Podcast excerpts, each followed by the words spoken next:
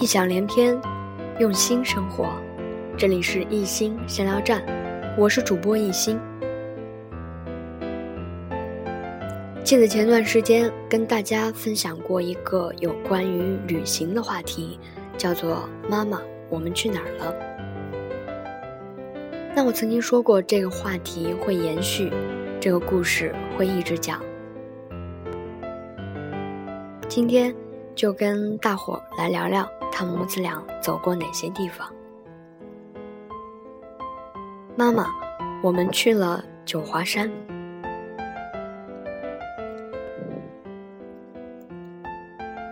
和妈妈去九华山时，遇见过一位山林间的仙人。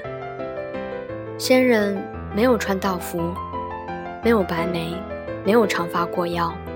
更没有拿着拂尘，他只是一个爬在树上的看相人。登山路上，处处是非常虔诚来拜访地藏王菩萨的信徒，有的从山脚一步三磕头的登山。据说来的多是广东人和韩国人。我和妈妈在一处农家吃了午餐，餐后。在登山，突然感到万分的疲倦，就和妈妈找了块大石头睡下。当时也不知道为什么那么累，仿佛全身的精力都用完了。看到我睡着了，妈妈也睡了。再醒来时，仿若隔世。稍稍清醒，就遇到了这位仙人，从树上下来。浓眉大眼，个子很高，微微驼背。他说我面相好，拉着我的手就对妈妈说：“你这孩子以后会走四方，赤手空拳打天下。”妈妈听了，准备多问一些，他已经跨着大步走得很远。当时并没有觉得太当真，但待到今日再看，真心说的对。参观完西递宏村，我们为了省钱，就叫了辆电动三轮车，载着我们去周边转转。师傅说坐他的车可以免费的参观牌坊群，没想到免费参观和花费参观还真的有很大的区别。只能在牌坊边上乘着三轮车看看，而不能走进去感受烟锁重楼的幽怨。甚至于连拍照都不可以。收费处的大个子保安气势汹汹的要赶我们走，这下我也生气了，要三轮车师傅退钱。我们拿了退的钱去购票，师傅说：“这就七道牌坊，没什么好看的，我带你们去更好的地方，绝对要比西递宏村还要美，是个有钱人家的大宅子。”说的我们心动了，就将牌坊抛到了脑后，坐着三轮车前往那所神秘的大宅。果真不一般。小桥流水的深处，一处白墙黑瓦的私家宅院，渐渐探出了头。专门有个讲解员为我们免费介绍，说人家是讲解员，有些错了身份。其实这个大宅子是他长辈的。购置了这块地，将整个宅子搬运过来，由他来管理。无论是搬宅子，还是他的身份，都让我和妈妈很惊讶，仿佛走进了琼瑶的小说中，遇见了一个不食人间烟火的看房人。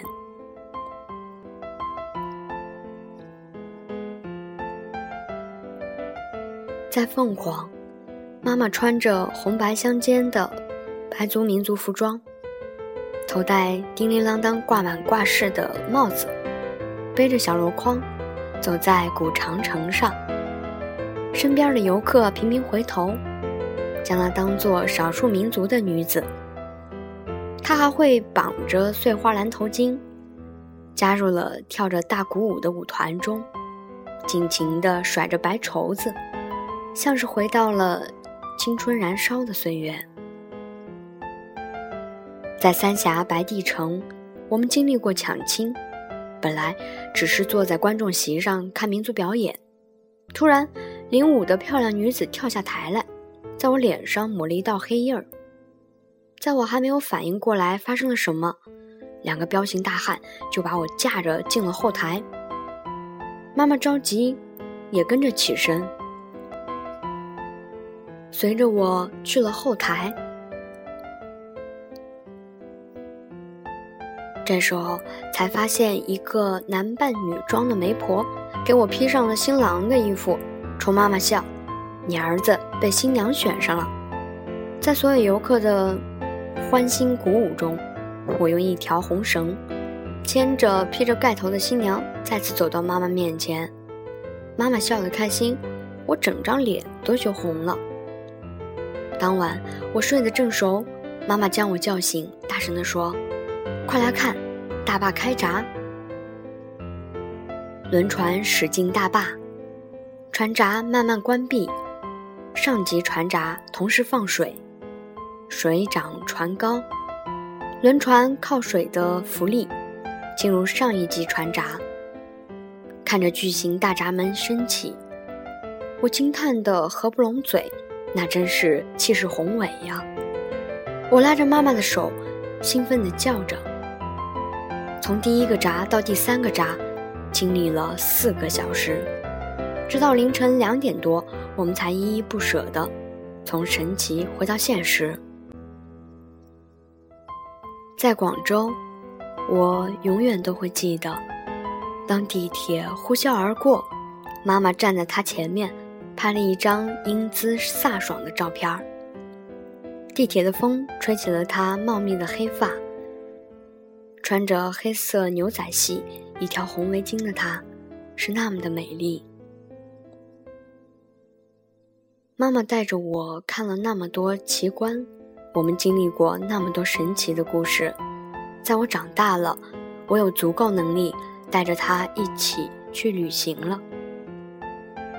他却说他老了，家里的事儿一大堆，还有一只小狗宝贝。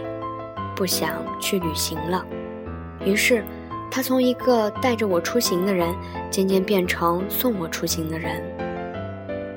每一次远行时，妈妈都会把我送上列车，用微笑为我送行。我们在站台上拥抱告别。火车发出轰鸣声，我坐在窗边儿，他站在下面向我招手。招手，由慢到快，火车渐渐奔驰在轨道上。当他在妈妈的眼中变成一个小点儿时，我想，妈妈脸上那淡雅的笑容，是否会被无限的落寞和孤单所代替？